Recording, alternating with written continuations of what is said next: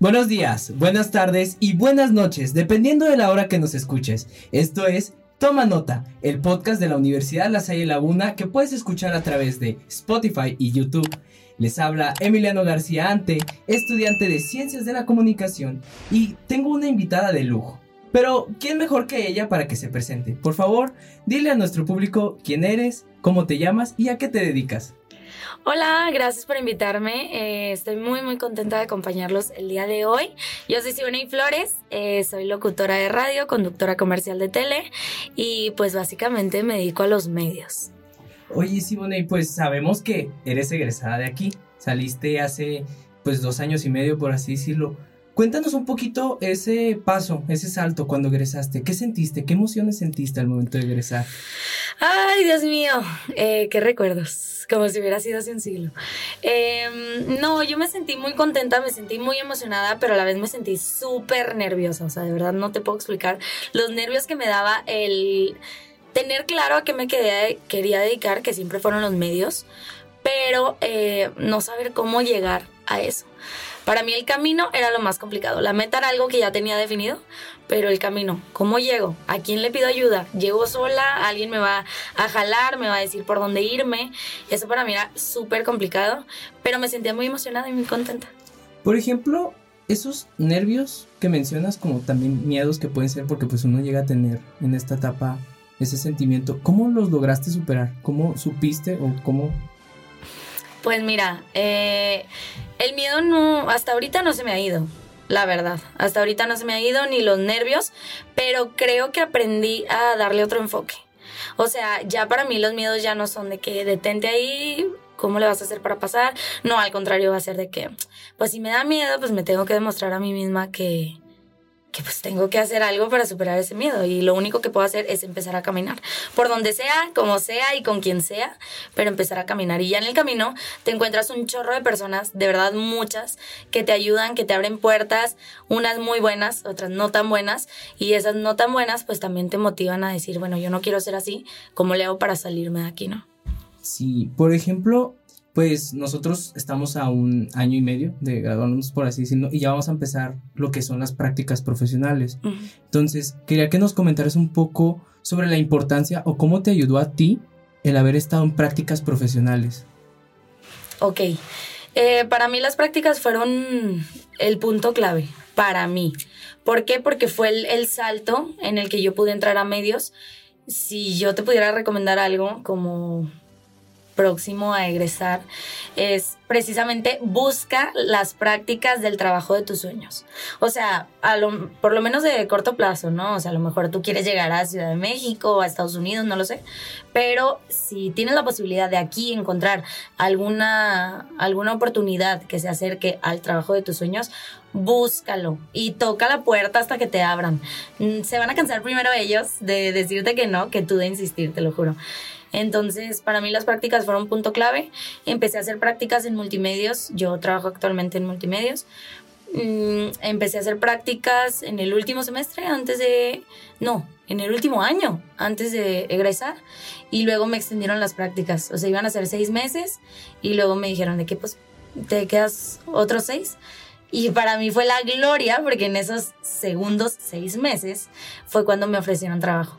Y fue así de estar pues tenaz, la verdad, y persistente y como emocionada de aprender cosas nuevas, yo me di cuenta de eso. Para mí las prácticas fueron el proceso de aprender todo lo que incluye el trabajo de mis sueños. O sea, no era nada más, tipo, yo me quería dedicar a los medios como conductora, por ejemplo, pues no era nada más estar ahí como que, ay, bueno, para que me tomen en cuenta algún día. No, en realidad era aprender todo lo que hay detrás de una, de una sección de televisión, por ejemplo.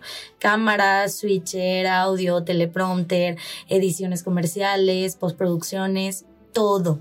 Y una vez más, eh, me abrió todavía el doble de puertas y me sentí más afortunada, pues, pues poder saber como muchas cosas al mismo tiempo. Oye, sí, bueno, y ahora que mencionas que pues te ofrecieron un, un, trabajo, ¿cómo fue o cómo sentiste el decir, ok, me voy a egresar y tengo esta oportunidad de, de trabajo, de ya empezar con, con la vida profesional, ¿no? Eh, tenía un chorro de miedo. Lo que pasa es que eh, yo hice mis prácticas como en diferentes... Eh, pues partes de multimedios. Empecé en redacción. Yo llegué y le dije a Eddie, mi coordinador de carrera, oye, pues me dan prácticas en redacción. Y me gusta, pero no me encanta. No, pues aviéntate, órale va entro en redacción, de redacción me paso a producción de noticieros de Durango, luego a noticieros de aquí de Torreón, luego me paso a edición de noticieros y de ahí un día, según yo ya había aprendido todo, ¿no? De que, claro, ya sé hacer todo. Y un día llega una persona que yo ni conocía, que es mi actual jefe, y me dice, oye, pues sabes qué, vi que andas en prácticas, pero que andas así como que votando en todos los departamentos y que ya aprendiste de todo, pero te falta uno, producción comercial y tengo un puesto. ¿Cómo ves? ¿Te avientas? Y yo así, mm, ¿cómo no me ofrecieron trabajo de todo lo que ya había aprendido a hacer? Pues nada, le dije, pues la verdad no lo sé hacer, no sé ni qué es producción comercial, pero pues si me enseña yo, me aviento.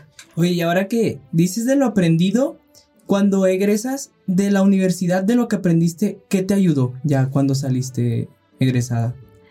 Ay, eh, pues mira, la parte teórica indudablemente la necesitas, o sea, es tu base, ¿no? Pero eh, yo creo que la práctica, yo me acuerdo muchísimo de una vez en clase de tele nosotros hicimos un noticiero. Nosotros hicimos un noticiero y yo me sentía así de que yo era la conductora del noticiero. Y había gente que era de cámaras y había alguien que era de audio, de iluminación y demás. Y yo decía, ya soy súper buena, claro, pues ya practiqué en mi escuela la conducción. Pero la neta, eh, la parte de formar equipo, yo creo que es una de las cosas que más me funcionó. Porque yo me acuerdo que en ese entonces yo tenía muchos profes, uno de ellos, pues ahora lo tienes tú, que es Charlie. Charlie nos decía mucho, se tienen que mezclar. Y nos mezclaba y a mí me caía tan gordo, te juro, porque yo quería estar con mi mejor amiga. O sea, yo decía, pues si yo tengo a mi mejor amiga en el salón, ¿por qué me tengo que mezclar? No, la verdad, todo, todo el mundo le pasa. Y me acuerdo mucho que él nos decía, no, pues ahora tú vas con los quién, ¿no? Pues, y yo, mm, ok. Y eso actualmente, neta, sí me ayuda muchísimo, porque para mí es crucial el saber o aprender a trabajar con todos, porque ya en la parte profesional ya no tienes opción, o sea, ya no te dicen, oye, ¿quieres trabajar con tu mejor amiga? ¿Sí me explico? Y eso a mí me ha funcionado bastante. Vas agarrando como conocimientos de personas que ni te imaginabas porque a lo mejor nunca pensaste o por aquí pues no te pasó trabajar con ellos. Sí, es verdad que pues en esta carrera, y en muchas en general, pues hay que trabajar en equipo, ¿no? O sea, te tienen que poner con gente que a lo mejor no te cae bien o, o que nunca te has llevado o ni siquiera sabes cómo trabaja, ¿no? ¿Cómo, cómo te adaptaste tú a, a esos trabajos en equipo? Al principio fue complicado, sobre todo porque en, los medios la gente es muy celosa. O sea, muy de verdad, muy celosa, al grado que a lo mejor te pueden meter el pie porque, pues, ¿cómo vas a avanzar tú que tienes 20 años menos que yo? ¿Cómo vas a avanzar más rápido? ¿Cómo vas a pasar por encima de mí, no? pero eh, la verdad es que es una experiencia bien padre porque aprendes y convives, o sea, aprendes a convivir sobre todo con personas que te doblan la edad o que te triplican la edad y que tienen una así, una biblioteca de mil, mil, mil cosas que te pueden enseñar de, de, tu trabajo, ¿no? Entonces, pues ya está en ti el aprender a trabajar y el exprimir todo lo que puedas de esas personas que llevan años en ese medio y que obviamente van a tener sus mañitas, ¿no? Así a lo mejor puedes hacer esto y te sale más rápido y ya tú dices, bueno, lo tomo, no lo tomo, vas armando tú tus mañitas, vas tomando mañitas de otros y así vas armando o formando tu perfil profesional. Y, por ejemplo, mencionas lo de la edad. ¿Qué, difícil fue para ti, o si fue difícil para ti el egresar y decir, a lo mejor no me toman en cuenta tanto por mi edad, o soy muy joven, hay gente ya más experimentada? Eh, a mí me daba mucha inseguridad, la verdad, el tema de la edad. Porque yo sí decía, o sea, yo llegué a un medio que ya está consolidado con muchísimos años en la comarca lagunera, que trae así como que arrastrando... Eh, pues mucha gente que lo sigue y la mayoría de los que están a la cabeza de los espacios informativos o los espacios de revista o de prensa o de cualquier espacio de multimedios en general son personas de edad. Y yo decía, mm, o sea, voy a llegar y a lo mejor me van a poner a servir café en la mañana. Pero no, la verdad es que yo creo que el tema de, de la comunicación precisamente tiene como muchísima bondad, es una carrera muy, muy bonita, porque precisamente le abre campo a nuevas generaciones, porque aunque las personas que llevan años sentados en su lugar digan, no, pues yo ya lo sé todo, necesitas sí o sí de lo que viene nuevo. Entonces, sí o sí obligan a aceptar a estas nuevas generaciones, a incluirlas y a traer como que la parte fresca que traen. Oye, luego, por ejemplo, ya en un trabajo, pues se necesita paciencia, ¿no? Como para, porque pues uno empieza pues abajo, ¿no? Y luego vas empezando a crecer. ¿Tuviste paciencia o hubo un momento en que te desesperaste o cómo supiste manejar como... Mm, yo me he desesperado un montón de veces y yo creo que eso es general, o sea, uno quiere llegar a una meta y cuando uno sale, cuando uno egresa, pues tú piensas que, la, que el camino es más cortito. O sea, tú dices, quiero llegar aquí y el camino está facilito, facilito, sencillito. Y sí, a lo mejor es un camino recto. El problema es que, eh, pues, mientras vas andando, se van atravesando cositas que te hacen rodear y eso hace que se vuelva más largo de lo que pensabas. Pero la verdad a mí me ha funcionado mucho el como que regresarme. Literal, yo tengo almacenados mis castings, como todo lo que desde que inicié, como para regresarme y decir, bueno, claro que llevo un camino recorrido. O sea, no me tengo por qué agüitar si todavía no llego a la meta porque pues, ya va un camino recorrido.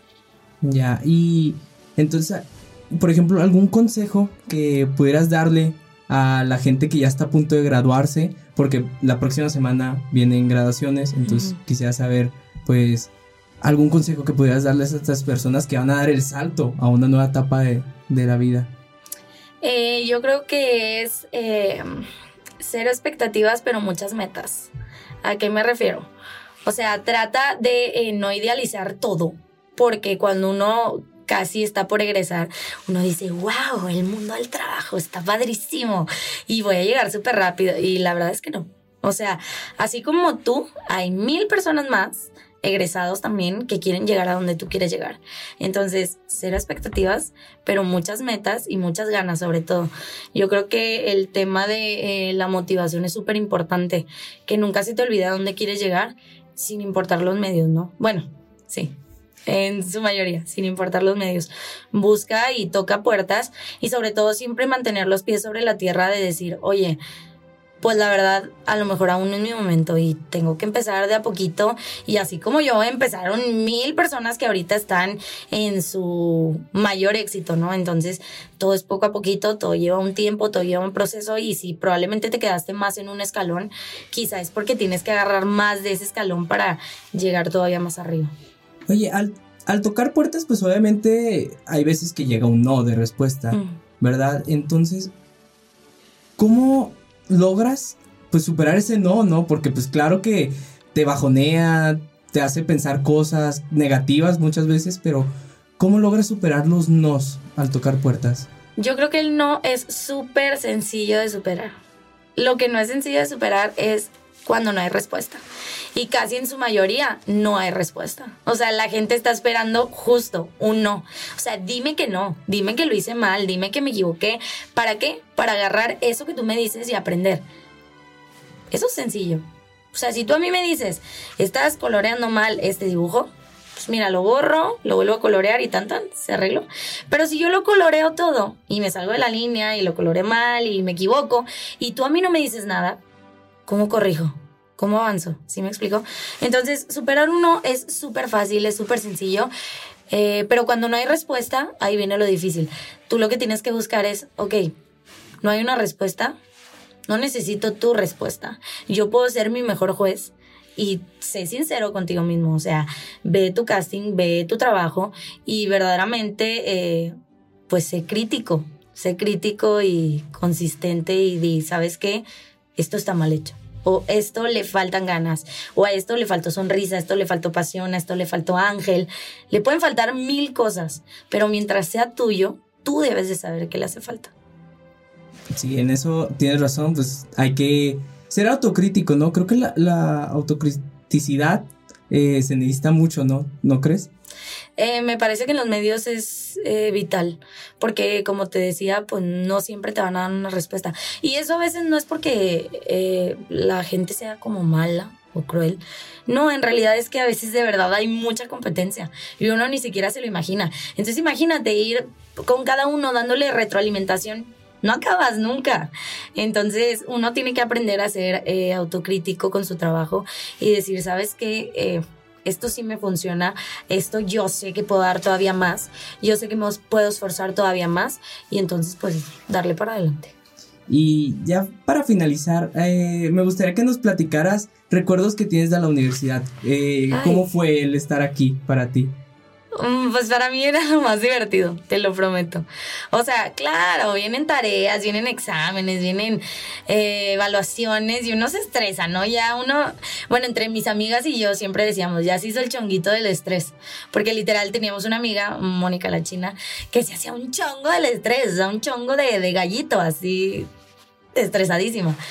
Y para nosotros era de los mejores momentos, te lo juro, porque ella al agarrarse ese moñito o ese chonguito, mira, todo le salía en un segundo. Entonces, nosotros necesitamos mucho como esta parte de tensión y presión para que las cosas nos salieran a la primera, porque después divagábamos un poquito y salían, pero salían a las mil, ¿no? Para mí fue el mejor proceso, o sea, yo creo que es mi mejor etapa. Hasta ahorita la universidad ha sido mi mejor etapa. Llegaba, me peleaba o sonreía o hacía cualquier proyecto, me juntaba en casa de mis amigas, eh, platicabas, literal te imaginas cosas y te empiezas a, forjar un futuro aquí en tu mente con tus mismos compañeros. Porque claro que todos tienen como que estándares diferentes, ¿no? Entonces tú te vas contagiando pues de lo mejorcito. Y ya si tú tenías un estándar de 80 y tu amiga del 90, pues a lo mejor ya lo tienes al 85. Y eso está bien padre. Pues vaya que suenan como muy buenos momentos en la universidad, eh, pero hasta aquí llegó ya lamentablemente el episodio de hoy. Te agradezco mucho la oportunidad y el tiempo para que nos pudieras platicar sobre este tema. Muchas gracias Ivonne. Y bueno, nosotros nos vemos en otro episodio de Toma Nota que puedes escuchar a través de Spotify y YouTube de la Universidad de La Salle Laguna. Yo soy Emiliano García Ante y nos vemos en otro episodio. Muchas gracias.